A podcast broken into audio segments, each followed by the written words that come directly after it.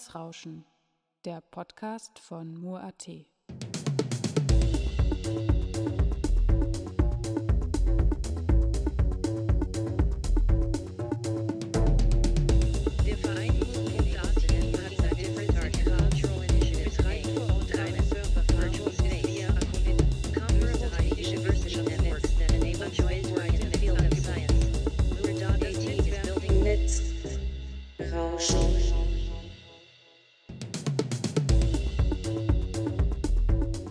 Hello and welcome to Netzrauschen, the broadcast from Mur.at where we cover topics related to digital society, media art and net politics.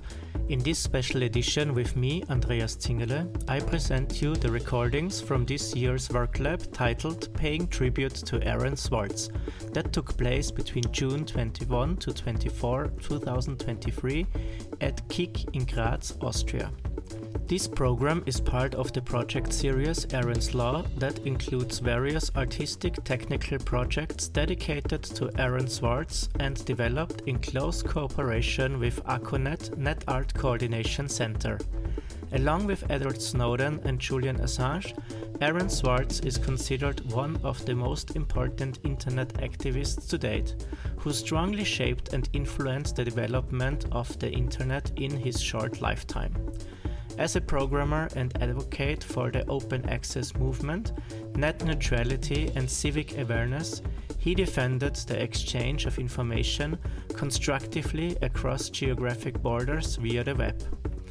Aaron Swartz was conscious about the immense meaning of the words open access, open source, and net neutrality for the creative development of art, design, as well as science. All further links you can find in the show notes. Let's listen to one of the presentations now.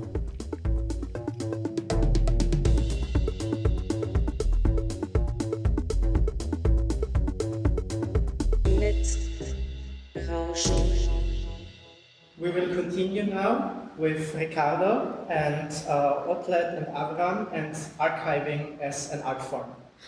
But before that, I would like uh, to show you, uh, they are very short, the two videos that we couldn't see about Aaron Swartz, because I think it makes sense uh, to understand also. It has to do with the issue I will talk about with uh, archive as an art form, uh, because of the eclecticism that I find um, re- resonates in the, in the life of Aaron Swartz and different people who have become uh, very important as archivists in, in history. But first, let's go back to SOPA.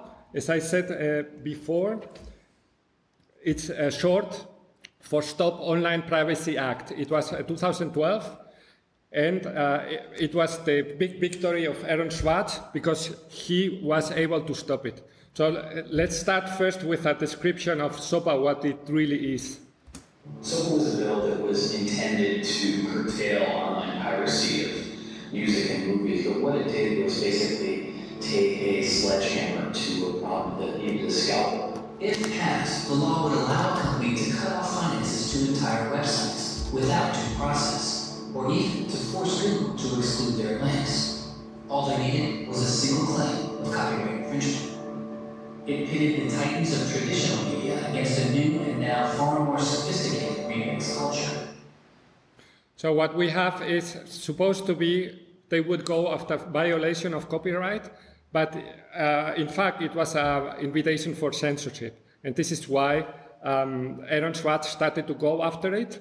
And we will see in the next and last video of this part, uh, we will see why he became successful. Maybe you remember uh, those uh, days because suddenly several uh, pages like Wikipedia they became black, like you couldn't see anything.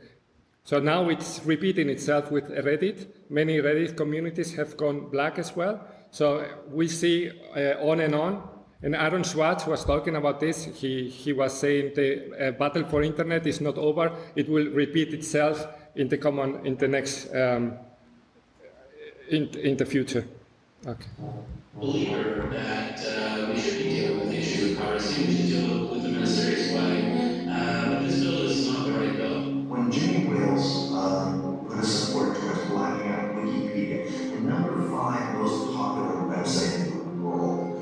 let's say this, um, on is several percent of all the clicks on anywhere on the internet. So we can keep it went black. Then it went black. Craigslist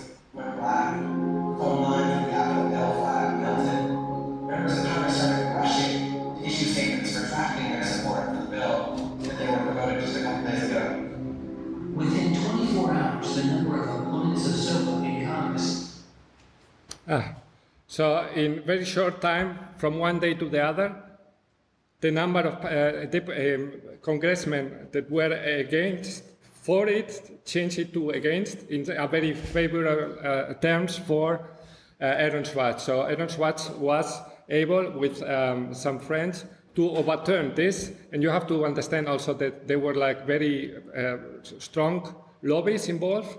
And normally you would never have like uh, a victory of this kind. Um, like with uh, this was the first uh, time that it was they were able to, to push through um, occupation of the internet through mobilization through the internet. They were able to overturn a law that it was going to be public uh, very soon. So let's see uh, it's giving me a hard time. Uh, the internet today the, the I will I will see if I can. Okay good. I'm sorry I, I cannot show the full screen but I think this is the best solution I found now because I think yeah. So this person is Edward uh, Witten.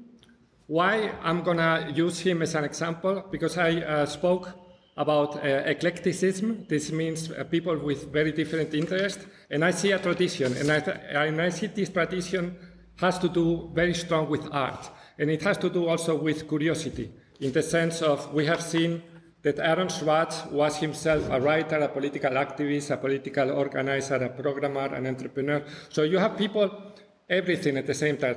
Since the Renaissance, um, you have, if we go back to the Middle Ages, libraries were only, and archives were only for uh, the clergy. It was only, you were supposed to, to be a clergyman and then you would ha- have access to knowledge. It was forbidden, it was not, um, you know, the idea was not that you were supposed to access knowledge as a normal person. Then the Renaissance came, came and it completely tur- turned this upside down, and you, you would have people like Leonardo da Vinci with a lot of interest. And the Enlightenment was very strong going into, into, into this direction.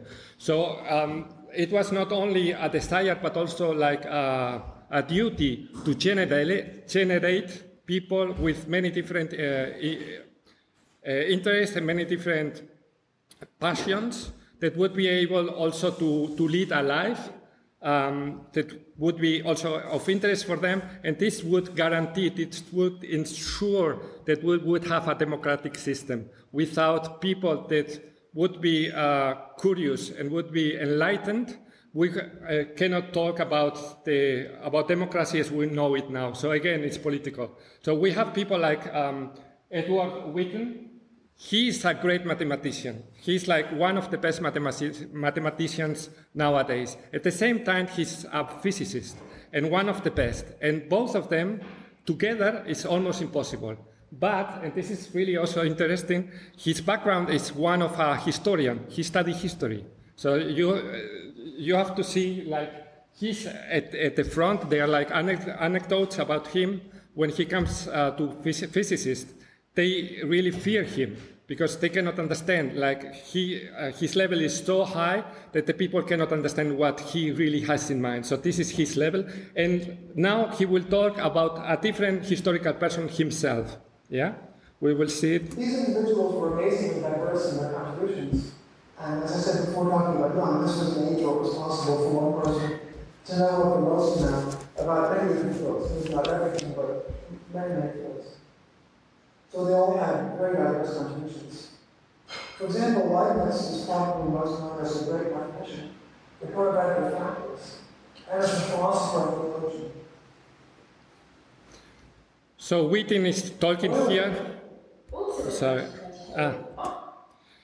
Witten is talking here about Leibniz. Probably you know Leibniz from, from school. Uh, he's the author of uh, uh, Monaden. You, Monaden were the very um, so we would call it uh, today Atome or Protone oder was weiß ich, äh, Neutrinos und so weiter. Also die, die, äh, die letzten Elemente der Wirklichkeit, ja.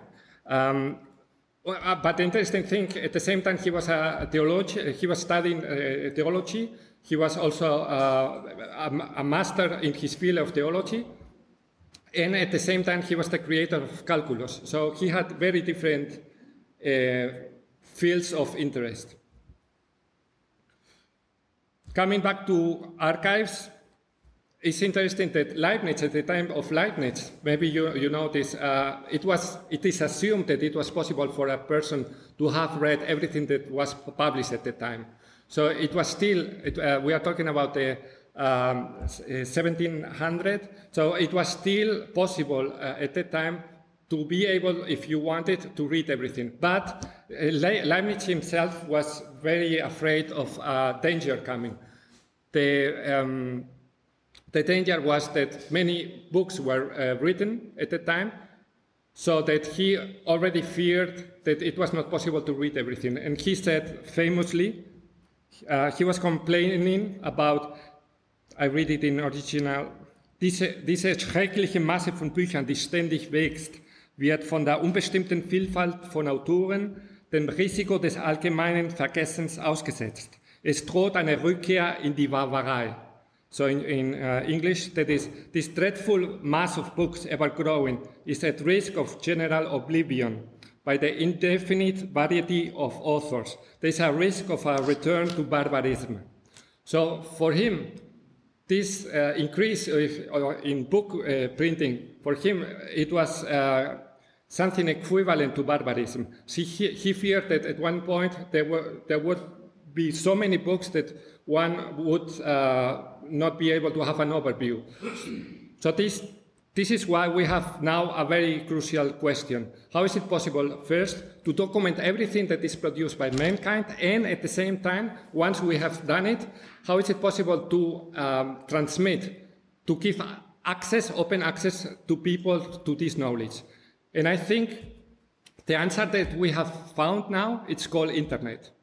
And internet is uh, something that uh, we can say it was um, created by Tim Bern Berners-Lee, but I will show you now that uh, it has to do also with a different inventor whose name is Paul Otlet. He was an archivist, um, documentarist, and he was uh, one of the persons that before actually internet was created, he already thought about not only internet, but also hyperlinks, also the computer, and he had a very creative mind. And the interesting thing, it was like um, coming from the background as a li librarian. He had to do all, always, these inventions came, and this is the art of itself. His inventions came out of thinking how in the future, with so much information, with so much documentation, how we'll be able to uh, give access, open access to everyone uh, to all this um, great uh, treasure of knowledge. So this is the, his, uh, one of his results of this question. This is one of these.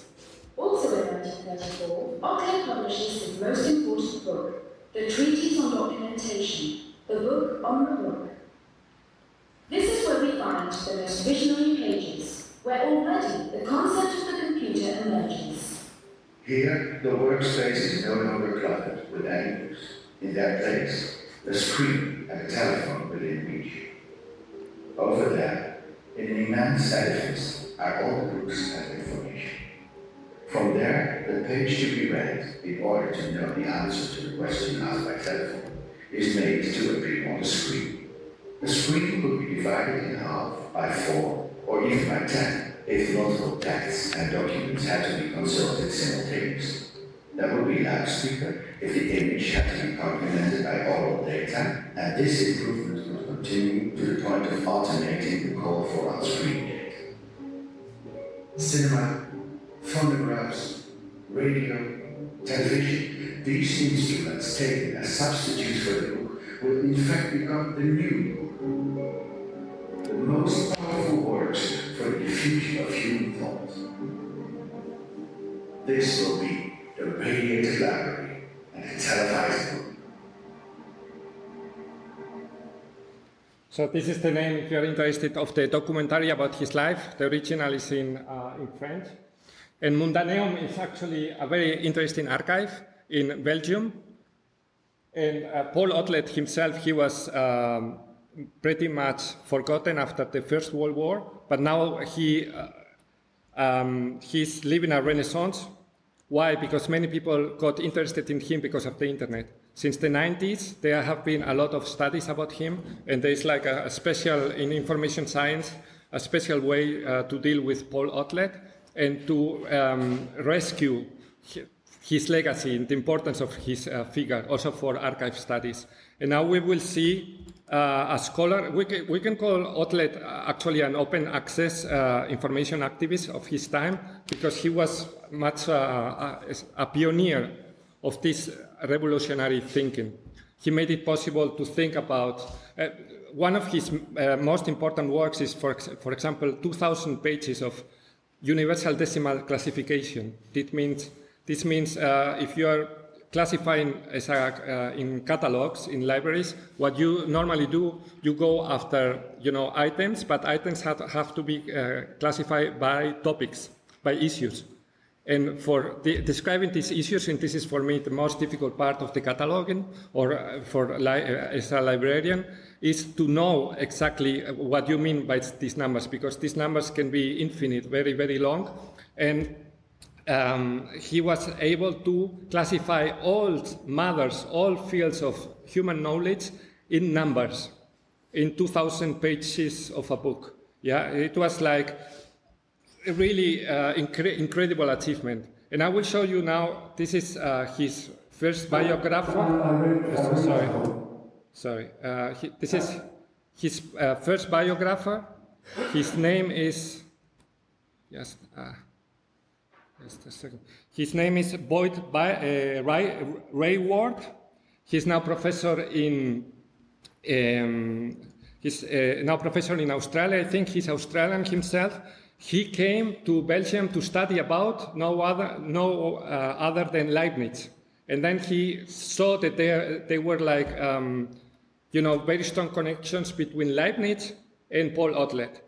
And then he became an expert in Otlet himself, and he wrote the, the first biograph, uh, biography. The biography was forgotten until one day he was sitting in front of the computer and he started to think of the old computers, of course, and he started to think, well, this looks familiar, like all this thinking, all this, this is Otlet. And then he started to write about this, and this is what uh, he will say, like when the people started to um, be conscious that uh, there was a previous work being done, and this had to do with information science, and it had to do at the same time with the creation of internet. I read, that the uh, American Society for Science and, pointing out things like hypertext, um, the internet, and so on were uh, things that in his own way. What has made more interesting as time has gone on, we've got Google we've got um, Wikipedia and all that. Um, these, these things are ideas about creating new kind of encyclopedia and having it into documents and have universal access to them. The, the way we do is quite different. Yeah, the way is quite different, but the, the, it's the very same ideas. It's the very same way of thinking about, yeah, Renate?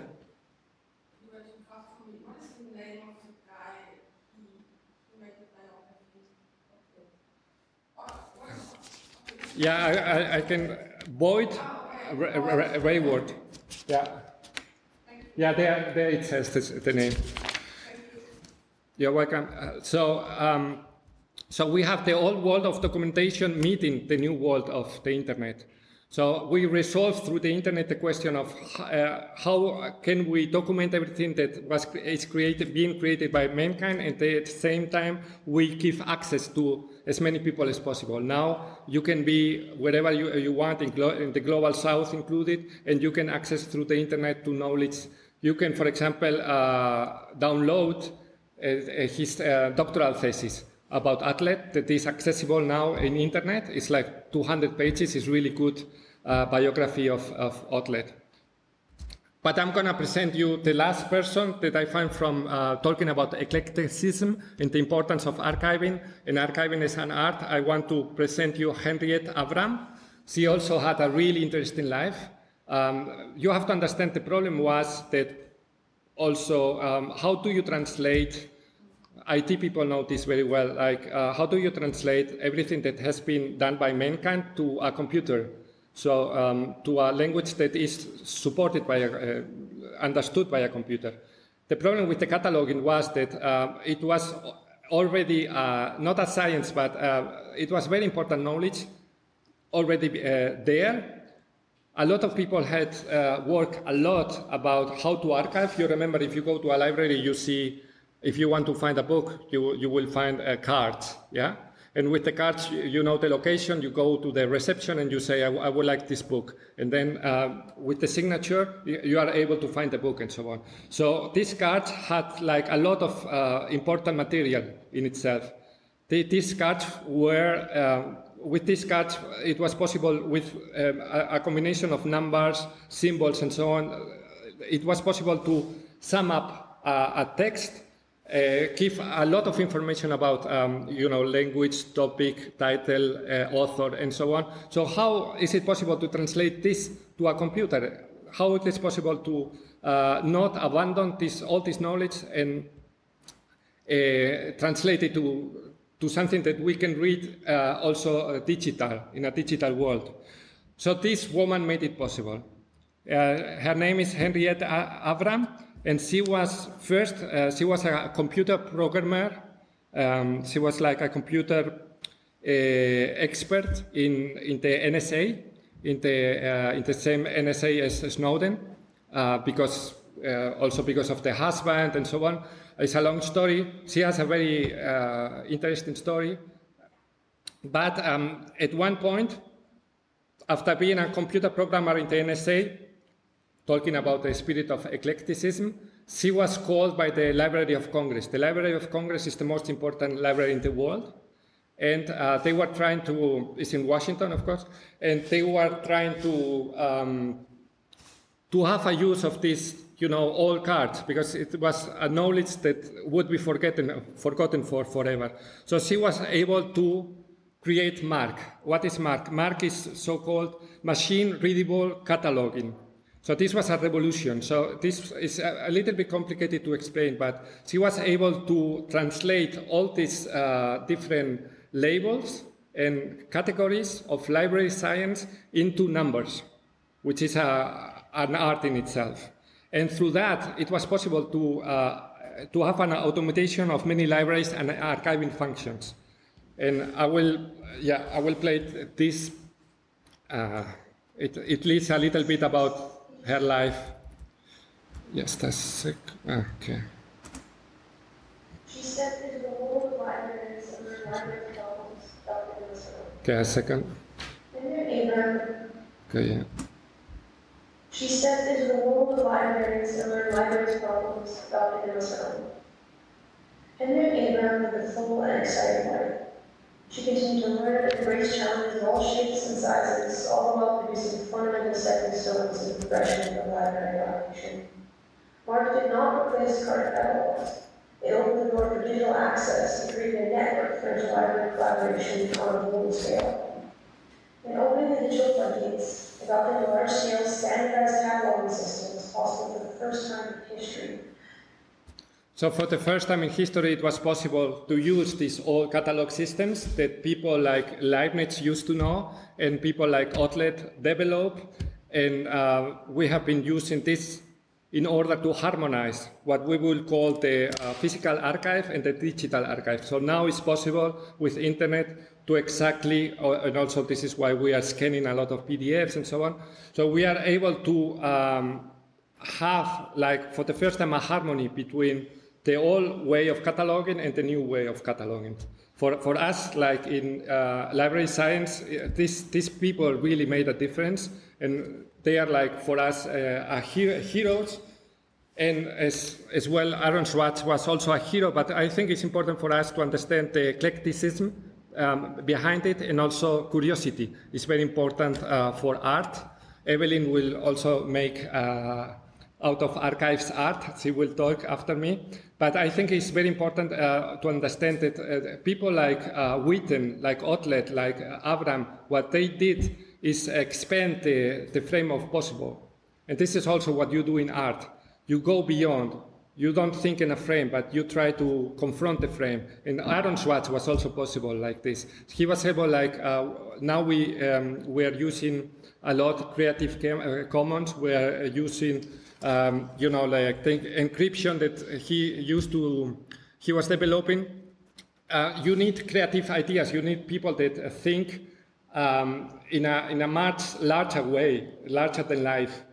And also important is behind that you have curiosity, and behind that you have, it, there should be an interest into many different fields at the same time. So I think this is like my conclusion. I hope you, you like it. If you have any questions.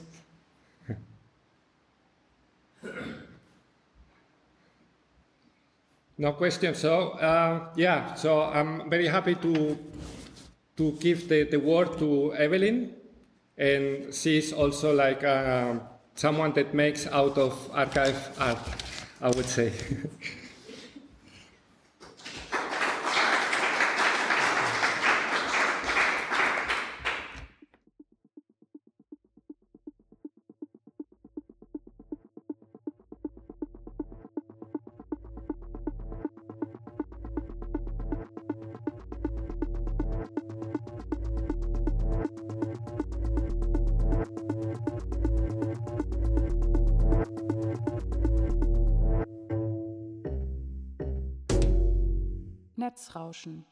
Der Podcast von.